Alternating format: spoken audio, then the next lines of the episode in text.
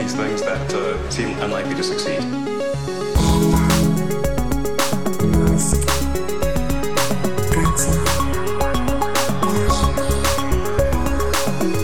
Bienvenidos a un nuevo episodio de Elon. ¿Qué tal estás, Matías? Súper bien, muy bien. También parece, no sé si Elon está contento de nuevo, pero está tuiteando muchos memes. eh, se ha reído en la cara de Jeff Bezos, hasta mencionándolo en Twitter, ¿no? Tenemos que hablar de lo de Jeff. Tenemos que hablar de lo de Jeff. De- bueno, de hecho, vamos a, vamos a hablar de lo de Jeff, porque mm, hay mucho entrelazamiento entre Elon Musk y Jeff Bezos, fundador de Amazon. Y justo ayer se confirmaba que Jeff Bezos, o sea, Amazon había comprado por 1.200 millones de dólares una compañía, al menos una de las más punteras, según las diferentes eh, métricas de consultoría que hay, ¿no? Que van evaluando la situación actual, bastante por encima del sistema de autopilotaje, por cierto, de Tesla, que se llama Zoox. Y aparte de esto, Amazon ha invertido en Rivian, que es un gran fabricante de coches eléctricos, aunque no ha fabricado ni uno de momento, pero vamos, tiene un apoyo bastante importante de toda la industria y tiene, digamos, es uno de los que tiene mejor pinta cuando empiecen a vender, ¿vale? Y es uno de los que tienen mejor promesa, mejor estructura y una empresa mejor montada, porque hay un montón de estas como Lucid o como la primera Fisker o la segunda Fisker, que son eh, compañías de coches eléctricos que no, va a ir a ningún, no van a ir a ningún lado. Pero esto empieza a, a encajarse, ¿no? ¿Y qué le dijo? Le dijo algo ahí. Dijo copycat, que es como copión en inglés, ¿no? Y bueno, es que realmente esto viene de lejos. Está Blue Origin, que ahora Blue Origin va a tener un contrato también con la NASA para hacer vuelos suborbitales, es decir, no ya para llegar a la Estación Espacial Internacional, sino que la NASA ha contratado empresas, bueno, o va a contratar empresas privadas como Blue Origin y Virgin para mm, hacer vuelos suborbitales de entrenamiento con sus astronautas. O sea que también un, eh, un buen espaldarazo a, a Blue Origin como competidor de SpaceX. ¿no? Entonces, viene de lejos. Luego, con el tema de- del COVID, también tuvieron ahí un rifirrafe Elon y Jeff Bezos. Bueno, esto siempre de parte de Elon, porque Jeff Bezos es eh, más No, no. tranquilo en Twitter, ¿no? Jeff Bezos es, vamos a ver, aquí Elon es como eh, en una serie, el, el niño bajito está ahí como gritando mucho y el otro es el que le ignora. Y de este niño que estás, que no te, o sea, estaba con los cascos, no te oía, ¿no? Jeff Bezos sí es más de, subir de repente una foto de él en plan Terminator o un vídeo en Sí, sí. A ver, todo todo el tema de Blue Origin está muy bien, porque aparte de tener un montón de inversión, va hacia el mismo tema de los cohetes reutilizables y, eso. Va como con unos 5 años con retraso, más o menos, con respecto a los Falcon 9. Creo que es una estimación adecuada. Pero ahí está. Y empiezan a competir mucho. Y sobre todo un tema muy contencioso entre ambos dos es que eh, Jeff Bezos es el dueño del Washington Post, un periódico de Estados Unidos, que ha publicado bastantes cosas, eh, digamos, negativas de, de Tesla en concreto, ¿no? Entonces, hay mucha gente que está empezando a unir puntos. Cuando Elon empieza a decir tonterías de estas típicas cosas que suelta, ¿no? Y que luego eh, yo las cuento, las contamos aquí, o, o salen en Gizmodo, en todos los blogs de tecnología, ¿no? En plan, oh, Elon dice que el Cybertruck va a poder andar por el mar, ¿sabes? Yo qué sé. ¿Entiendes? Pero él las suelta. Entonces, hay un montón de gente que está empezando a unir las fechas en los calendarios en las que se publican artículos críticos de, de Elon o de Tesla con estas tonterías. De tal forma que la hipótesis es que cuando alguien busque Elon o Tesla en Google, salgan estas noticias de el Cybertruck es submarino en vez de Tesla ha despedido a sus empleados por, protestar por las condiciones higiénico-sanitarias en sus en sus en la Gigafactory, ¿no? O, o en la fábrica de, de Fremont. Y ese tipo de cosas. Entonces, no me acaba de encajar a mí esta teoría, pero no descartaría. Y hablando de tweets de Elon de esta semana, no, hace de un par de semanas creo, que puso una cosa y yo la empecé a ver en, digamos, en mis dos eh, cascadas de información de Twitter. Yo sigo gente muy pro Tesla, muy anti Tesla y es muy interesante ver siempre eh, como los diferentes ángulos desde los que ven la empresa, ¿no? Y luego yo hablo con algunas personas que considero un poco más con cabeza, en cierto sentido, ¿no? Por- más por privado. Y puso Elon, la suerte es el mejor superpoder. Y los pro Tesla, los pro Elon lo decían como, efectivamente, tal, no sé qué. Y los otros lo decían, ves, es que no sé qué. Y esto a mí me encajó, y además te lo puse en, en el canal que tenemos para organizar los programas, que digo, aquí hay mucha harina que cortar. Porque, a ver, no quiero decir que Elon tenga este superpoder, ¿vale? De la suerte. Pero lo hemos dicho muchas veces, que va con. que tiene una flor en el culo. Por ejemplo, con el juicio del submarinista este, ¿no? En, en, las cuevas de Tailandia y todas estas cosas. Y con las diferentes causas que le han metido las diferentes agencias de regulación de Estados Unidos, todo ha salido muy airoso. Y un montón de cosas en las que continuamente, continuamente se acaba escapando. Es que ni con un. ni con una regañina, ¿no? ¿Sabes? Ni una multa muy leve y cosas así. A ver, yo creo que es una mezcla de suerte con que nadie quiere verlo caerse de ahí arriba, porque todo el mundo quiere eh, que tenga éxito, lo que mm, al final... Eh, tanto Tesla como SpaceX, todo el mundo quiere que, que, progrese porque lo que está prometiendo son cosas muy importantes. No sé, creo que es una mezcla sí. entre que no nadie se atreve a sacarlo de ahí y, por supuesto, suerte como la que tienen todos los empresarios de éxito, ¿no? Exacto, eso es en lo que estoy de acuerdo. Tienes que tener un montón de arrojo, tienes que tomar un montón de riesgos, que Elon es cierto que los ha tomado, pero sí es cierto que para continuamente, año tras año, ir librándote de todas las cosas que podían haber salido mal, ¿sabes? Eh, siempre tienes que tener mucha suerte y al final, digamos, tenerlo. Y esto a mí me recordó porque... Mmm, Hace muchos años, yo sin saber mucho de superhéroes, leí una discusión que se me quedó grabada, no sé si la leí en Reddit o uh -huh. en algún foro o algo así, que la gente intentaba teorizar cuál es el superpoder de los supervillanos y estaban llegando al Joker, ¿no? Al Joker uh -huh. de Batman. Y decían, pues este es un tío normal, ¿sabes? En plan, ¿qué superpoder tiene? Porque hay otros supervillanos en las series de Batman, en Gotham o contra Superman, etcétera, que tienen sus diferentes superpoderes y es lo que los hace unos rivales formidables. Pero el Joker no, el Joker no tenía ningún poder. Y una de las comentarios que tenía más votos y que a mí más me llamó la atención es que decían, no, el superpoder del Joker es que tiene extrema suerte. ¿Vale? Y eso se me quedó grabado, ya digo, porque digo, ostras, encaja, tío. Y desde entonces no lo he vuelto a recordar hasta que puso Elon esto una década después, tío. Estás comparando Elon Musk con el Joker, ¿no? No, no, no, no, no, no, no. Pero que, que, la suerte, ¿sabes? La suerte es una cosa que no solemos apreciarla, ¿no? Mucha gente, cuando tiene mucho éxito, cuando gana muchos millones, cuando le va bien todo en la vida, cuando tiene muchos amigos, todas esas cosas las asocia a cosas que ellos han hecho, ¿no? Al esfuerzo, al mérito propio y en muchas ocasiones la diferencia entre que nosotros tengamos una familia estable, una vida feliz, un no sé qué, es suerte, ¿sabes? Es realmente cosas del azar, ¿no? En, en cierto sentido. Es la diferencia, ¿no? Entre que estemos... Sí, pero esto es una cosa en la que Elon insiste muchísimo porque primero sí. SpaceX estuvo a punto de perderlo todo en el cuarto uh -huh. lanzamiento ese del Falcon 1 Eso porque si, si no despegaba se acababa SpaceX y luego Tesla varias veces también, eh, una vez estuvo a punto de venderse a Google, no, a Sergey Brin o no, o a Larry Page, no sé cuál de los dos, también Tesla a punto de desaparecer, ¿no? O sea que al final sí. es la suerte lo que... Sí, ha tenido muchos puntos bajos. Yo cuando recuerdo cuando empezaron con la producción del Model 3 hace tres años a hacerlo para lanzarlo tal, Tesla las pasó muy, muy, muy difíciles, muy difíciles. No creo que estuvieran a punto de cerrar en ningún momento, porque Tesla siempre ha tenido la oportunidad de, ¿no? de conseguir más inversión, siempre va a tener alguien que le vaya a meter más dinero, ¿no? Pero, pero sí que ha habido momentos así y, y constantemente acaba, acaba, acaba yendo adelante. Vamos a hablar de OpenAI, de todas formas, porque eh, están ocurriendo un montón de cosas con esta organización que Elon fundó con otras grandes mentes del Silicon Valley, por decirlo de alguna forma, y que está cambiando todo dentro de esta fundación, ¿verdad? Bueno, sí, eh, casualmente Elon ha hecho recientemente un follow a la cuenta de OpenAI, pero tiene sentido porque OpenAI se fundó como una organización sin ánimo de lucro porque el, la idea de Elon en la o, lo que varias personas del mundo de la tecnología y de la ciencia piensan es que la inteligencia artificial pues, es uno de los grandes peligros de la humanidad porque eh, a medida que vaya mejorándose a sí misma o consiga mejorarse a sí misma, eh, pues nos pone en peligro a los humanos. ¿no? Entonces, esta empresa que se fundó como una organización sin ánimo de lucro, de repente va a comercializar uno de sus mejores productos, que es un generador de textos. La última versión, que es el GPT-3, han abierto una API eh, por ahora privada, pero tienen ya un buen número de clientes que van a pagar por ello. Entonces, antes decían sí. que esto es demasiado peligroso compartirlo públicamente con el mundo y ahora la van a vender, le han puesto un precio, ¿no? Entonces, sí. no sé si el unfollow de Elon va por eso, por esos derroteros.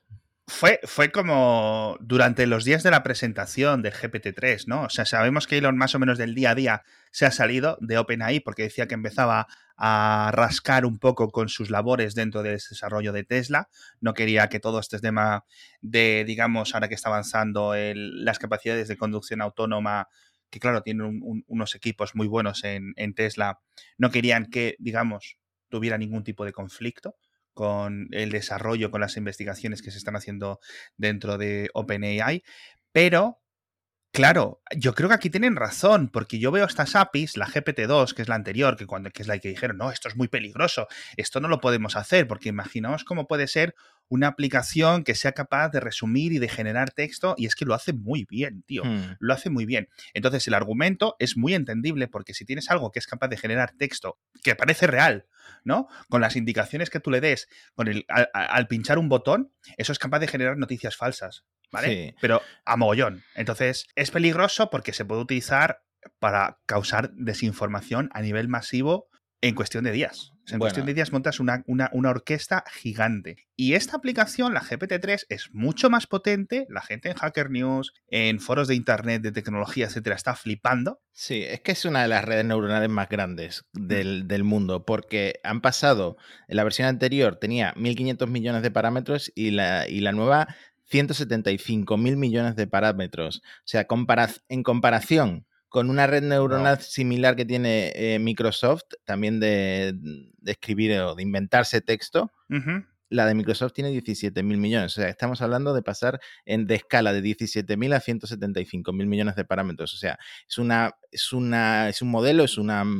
Eh, es un algoritmo de aprendizaje automático mucho más potente, capaz de hacer cosas que ninguna otra red neuronal de este tipo eh, ha hecho hasta ahora. Entonces, ¿para qué se usa? Bueno, OpenAI no es que solo se dedique a esto, tiene varios proyectos. Por ejemplo, el año pasado eh, eh, ganó al campeón de Dota 2 con uno de sus modelos que se llama el OpenAI 5. También ha hecho competencias contra periodistas con el GPT-2, que es la anterior versión de lo que estamos hablando, y ahora ha puesto a la venta esta API, por ahora privada, en fase beta, de la GPT, que significa Generative Pre-trained Transformer, que es básicamente un generador de textos capaz de autocompletar, como tú dices, de editar, de revisar incluso la gramática de textos, pero tiene un montón de aplicaciones, desde chatbots, o sea, como un Siri, ¿no?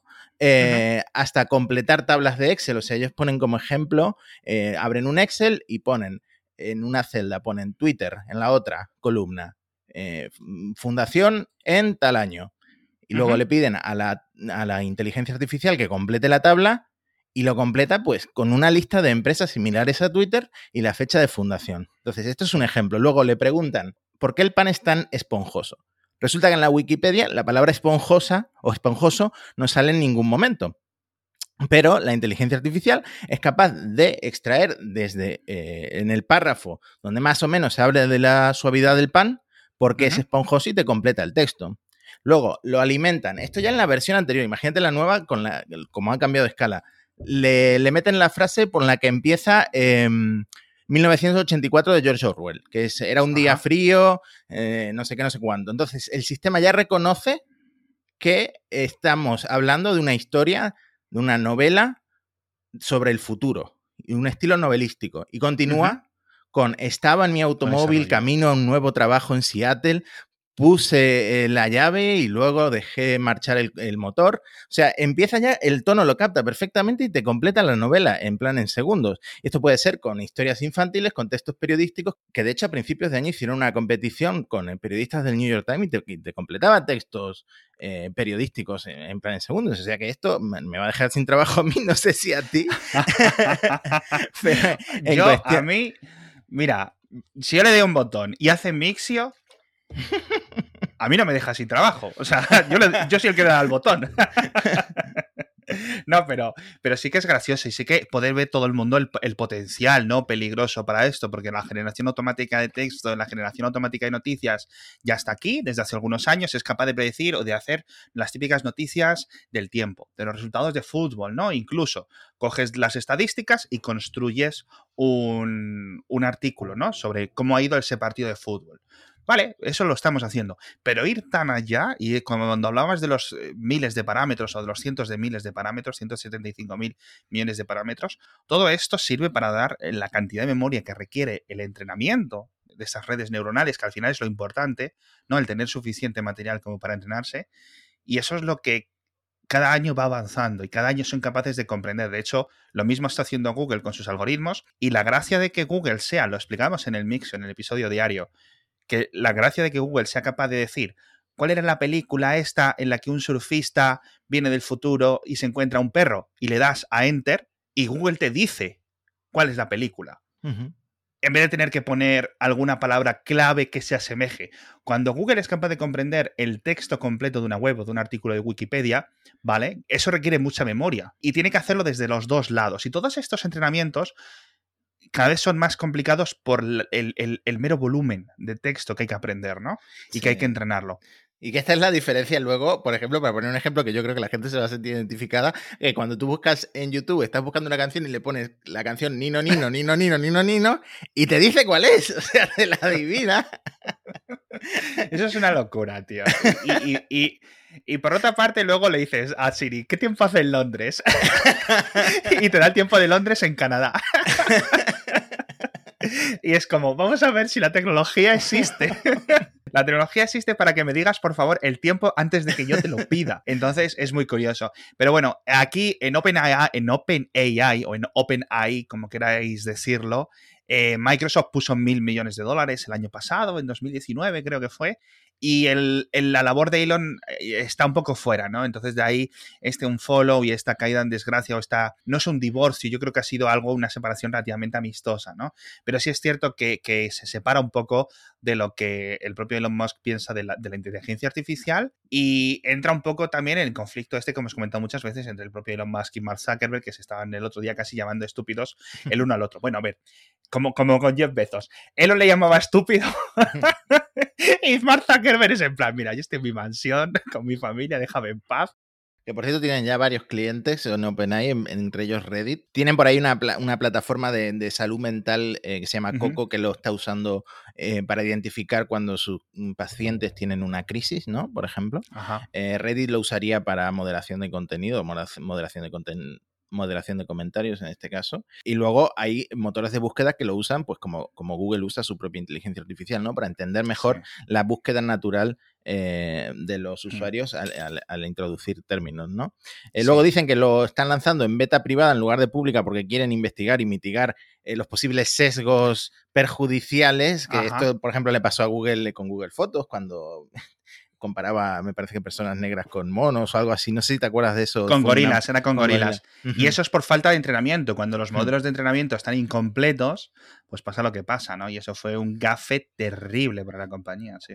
De todas formas, dicen que esta, eh, scaling up ¿no? del, modelo de, GPT-2 a GPT-3, mm, pasar a tantos parámetros de repente, eh, puede ya estar encontrándose con el techo de este, de este tipo de modelo, de, cómo está programado, ¿no? Que no, no significa que vaya a seguir mejorando, que esto es, es, lo que necesitas es un tiempo, cada vez más tiempo, para ir analizando eh, cómo ajustarlo, porque esto lo hemos visto con los algoritmos de Google. Google sí que lo ha explicado más a fondo, son, son sistemas muy similares. Y dicen, claro, cuando queremos ajustarlo para que comprenda alemán, por ejemplo, se, entrena, se suele entrenar con inglés, ¿vale? Porque es un idioma pues relativamente simple y, que es el que hablan la mayoría de los estos investigadores, ¿no? Es el, el, latín del siglo XX, siglo XXI.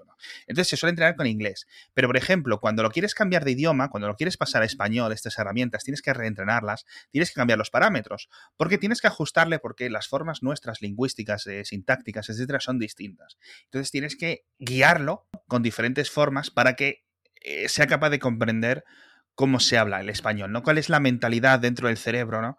Que mm. hace que una frase tenga sentido en español y que si la traduces literalmente a inglés no lo tenga, ¿no? Pero bueno, vamos a hablar también de una cosa fantástica que es el patrocinador de esta semana, que yo creo que Matías tú ya la has pedido. Sí, yo no me pude resistir que se llama oliveria.com. Aceite de oliva virgen extra es absolutamente demencial. Me están llegando correos de todos los oyentes de ya lo he pedido, no sé qué tal. Debemos de estar toda España comprando y podéis comprar de verdad aceite de oliva virgen extra excelente, pero es que lo más excelente yo creo que es aún casi la página web, tío. Es una delicia para comprar. Qué gran experiencia, tío, de verdad. Es que da gusto así gastarse dinero. Es como en plan, ay, qué, alegría poder hacerlo. Y en aceite, sobre todo, eh, a unos precios inigualables. Compráis directamente al agricultor, con lo cual os quitáis en los intermediarios. El precio del aceite de oliva es mejor que el del supermercado y sobre todo para un aceite tan premium, ¿no? Tan de gama alta como los móviles. Encima, el envío es gratuito para pedidos de más de 55 euros y si no, tenéis el código MIXIO para tener un 5% de descuento en vuestro primer pedido, que no está nada mal. Ya sabéis que tenéis todos los enlaces de oliveria.com en las notas del episodio, así que pinchadlos y echadle un vistazo. Te digo para qué he aprovechado yo el pedido, que por cierto he aprovechado también el código Mixio, no sé si está permitido, eh, para regalar, porque como vienen varias ah, botellas por paquete y ahora nos podemos mover por todo el país, pues para regalar Con, en los reencuentros con familiares, la verdad es que está muy bien. Vas a aparecer ahí con tu botellita de aceite, ¿no? en vez de una rama de olivo, una, una botella de aceite. Por cierto, hablando de comer, ¿qué ha pasado con el Burger King, tío? pues mira, aquí alguien de marketing eh, de Burger King es un genio porque, eh, bueno, tú sabes que siempre que hay algún problema con el autopilot, por muy pequeño que sea, pues siempre hay alguien que sube un vídeo a YouTube. Y en este caso, el dueño de un Model 3 se dio cuenta de que en su ciudad, allí en, Carolina del Norte, el autopilot confundía el logo de Burger King que pues tiene los colores rojos y no sé si tiene el fondo amarillo o blanco, un color claro, ¿no? Con una señal de stop. Entonces, cada vez que pasaba por el Burger King, el coche pues frenaba, frenaba, frenaba y se paraba. Y entonces eh, alguien en el departamento de marketing de Burger King ayer en Estados Unidos dijo, esta es la mía, eh, y crean toda una campaña de marketing para ah, eh, elogiar lo inteligente que es la inteligencia artificial de los nuevos coches que se paran a por un Whopper cada vez que, cada vez que ven el Burger King. Entonces han hecho un vídeo con la campaña. de, hecho, han, de hecho, han aprovechado el vídeo eh, original de la persona esta que lo subía a YouTube. Supongo que le habrán pagado algo, ¿no? Y han montado toda una campaña en plan, sube una foto en tu Burger King desde tu Tesla. Bueno, no mencionan a Tesla en ningún momento. Dicen desde tu coche inteligente y te regalan un Whopper. Entonces, eh, han montado toda una campaña muy graciosa, la verdad. De hecho, la persona que subió este vídeo, el del, el del coche que se paraba en el Burger King, ha vuelto a subir un vídeo hace muy poco, un par de días, y el autopilot ya no confunde el logo. Ah, Hablando de inteligencia artificial y de, de algoritmos que, se, que mejoran entrenándose, pues ya no confunde el logo y ya no se para en Burger King. Qué bueno. Vamos a dejar todo esto en las notas del episodio porque creo que sacaste tú un artículo en, en Gizmodo y es, es, increíble. O sea, yo lo estoy viendo y me partía el culo, tío. No porque, porque es un fallo, es entendible, jolines, ¿vale? Es entendible. Pero que este, es que, de verdad, dos aumentos, no un aumento, no, dos aumentos para este señor de, o esta señora de Burger King que se ha sacado esto de la manga, de verdad. Por cierto, ya hay fecha para el Battery Day, eso dice Elon, una fecha tentativa el 15 de septiembre. Y como decíamos, la razón por la, por la que lleva tanto tiempo retrasándose es porque Elon quiere que esté ahí toda la prensa, porque van a hacer una especie de tour por eh, toda la fábrica de la producción de celdas de baterías. Y, mm, nada, me imagino que también habrá un streaming, o sea que lo podremos ver en directo. Eh, coincide con la reunión de mm, de inversores de Tesla, entonces me imagino que los, los inversores también harán ese tour. Y al mismo tiempo nos hemos enterado de que Tesla y Panasonic han hecho las paces, porque han firmado un acuerdo para mm. seguir trabajando juntos en la Gigafactory de Nevada 10 años, hasta 10 años después de lograr la máxima capacidad de producción de la fábrica. O sea, el, el, contrato este que han hecho, mm, primero tiene una serie de condiciones por un lado, eh, establece la, capacidad de producción a la que tiene que llegar eh, Panasonic y por otro, el volumen de pedidos que tiene que hacer Tesla. Pero si eh, se cumplen estas condiciones, hasta 10 años después de que la fábrica esté al máximo de capacidad, van a seguir trabajando juntos Tesla y Panasonic, a pesar de que Tesla ya esté diseñando sus propias baterías. Sí, y aparte tengo un contrato fortísimo ahora con Cattel en China, etcétera. Con lo cual yo creo que esto es un indicador gigante de que ellos piensan que esto va a ir a más. Es decir, que, si este año venden 300.000 coches, el año que viene 500, el año siguiente 600, 700, un millón, ¿no? Es decir, que, que, es importante. Y bueno, también obviamente, pues si quieren vender el semi, y los Cybertruck, esos son coches y son camiones que van a tener muchas más pilas, mucha más batería, mucha más capacidad eh, de lo que es un Model 3, ¿no? Que va ahí con sus 55.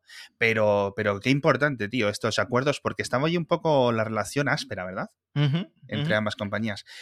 Por cierto, hablando de SpaceX, tengo aquí apuntado un tema que quiero comentar desde hace mucho tiempo y es que dejó SpaceX eh, Zach Dunn, que es uno de los grandes amigos de Elon y una de las personas que ha estado en la compañía desde casi el primer día y ha sido como el, el, el, el creador, el dueño, el líder de proyecto del, del, Falcon 9 y de los motores Berlín, ¿no? Y ha sido básicamente una de las personas responsables del que hoy SpaceX sea lo que es. Y se ha ido, tío.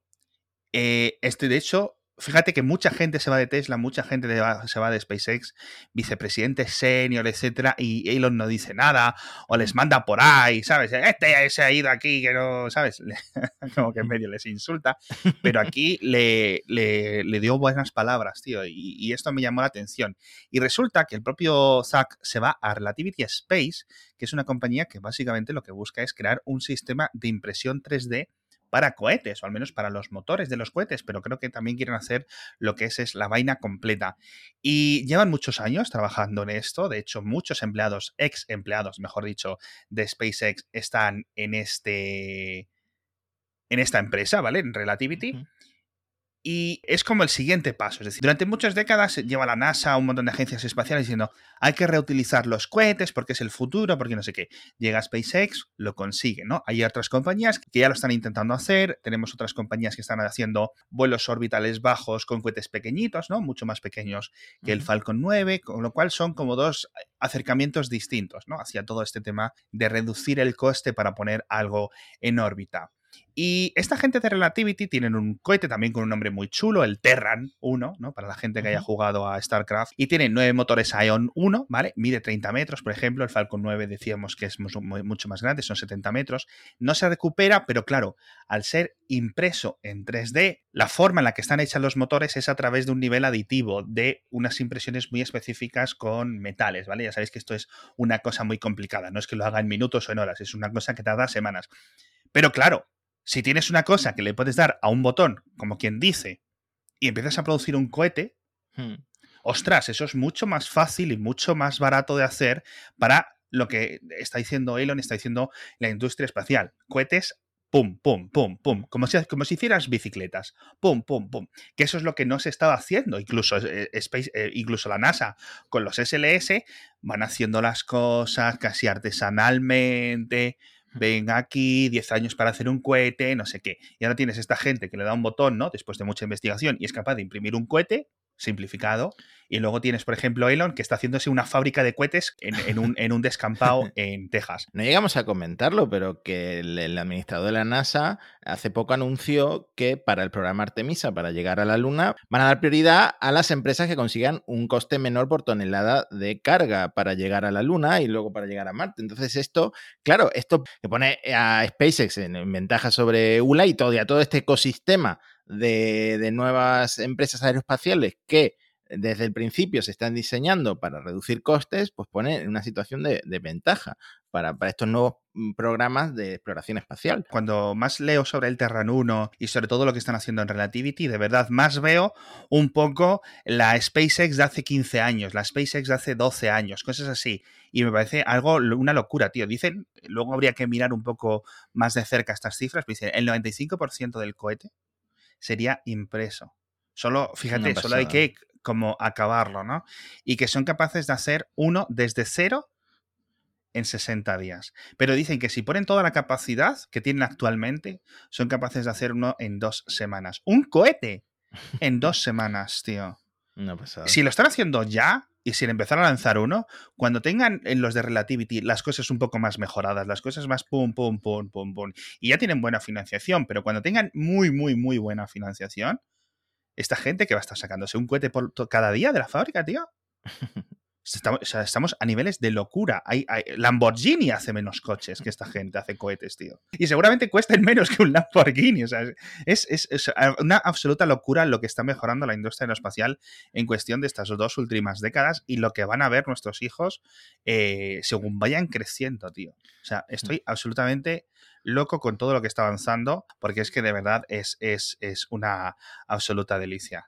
Eh, bueno, yo creo que lo vamos a dejar aquí porque como siempre nos pasa con Elon, tenemos un documento de enlaces y de cosas que contar tan grande, pero es que los episodios son de media hora, no podemos. Es por ley así, además. Nos, nos obligan a restringir la. Claro, la es que longitud. no queremos que nuestros oyentes se aburran tampoco, así que lo vamos a dejar aquí, pero seguiremos muy pronto con, con novedades de las fábricas. Por cierto, la de Berlín ya ha empezado por fin a construirse, eh, Ujú. así que tenemos un montón de cosas que comentar. Que no encuentren más murciélagos. Esperemos que no, porque queremos el Model Y en España cuanto antes, por favor. Nah, yo robaré alguno por ahí. Ya me pondré en la frontera de Alemania con Luxemburgo, que las, las leyes son ahí más laxas, y robaré alguno. Bueno, muchas gracias eh, por estar ahí y a Oliveria por patrocinarnos. Nos vemos en el próximo episodio de. Hasta la semana que viene.